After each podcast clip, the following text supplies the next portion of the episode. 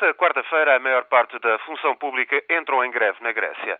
Não há voos comerciais, os hospitais só prestam serviços mínimos de emergência, mas os jornais saíram para a rua e só fazem manchetes com o plano de austeridade do governo socialista de George Papandreou.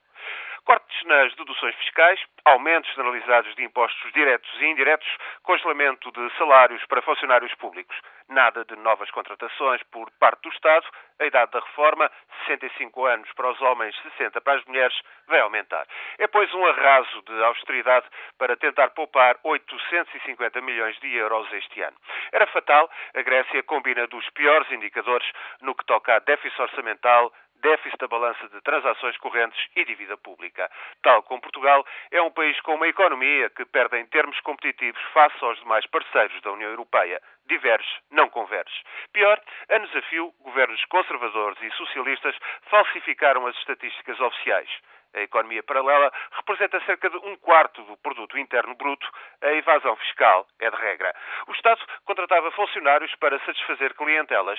Só no ano passado, com a bancarrota à porta, reformaram-se 14 mil funcionários públicos e logo foram contratados 29 mil. É o que garante agora o Ministro das Finanças e sabe-se lá se até esta estatística também não peca por defeito.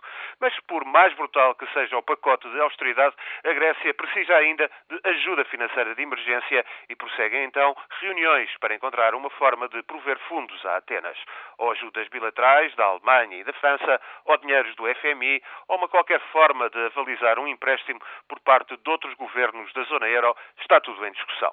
A crise grega é uma ameaça para o euro e o efeito negativo sobre Portugal e Espanha já se fez sentir. Para todos os efeitos, as finanças gregas estão agora sob tutela de Bruxelas e o governo de Atenas comprometeu-se a rever de três em três meses os seus planos para reduzir os 13% de déficit do orçamento, o que irá, muito provavelmente, resultar em mais cortes mais austeridade, mais greves na função pública e também no setor privado. Com estas agruras gregas nas notícias, o que se ouviu hoje no Parlamento português deixou muito a desejar.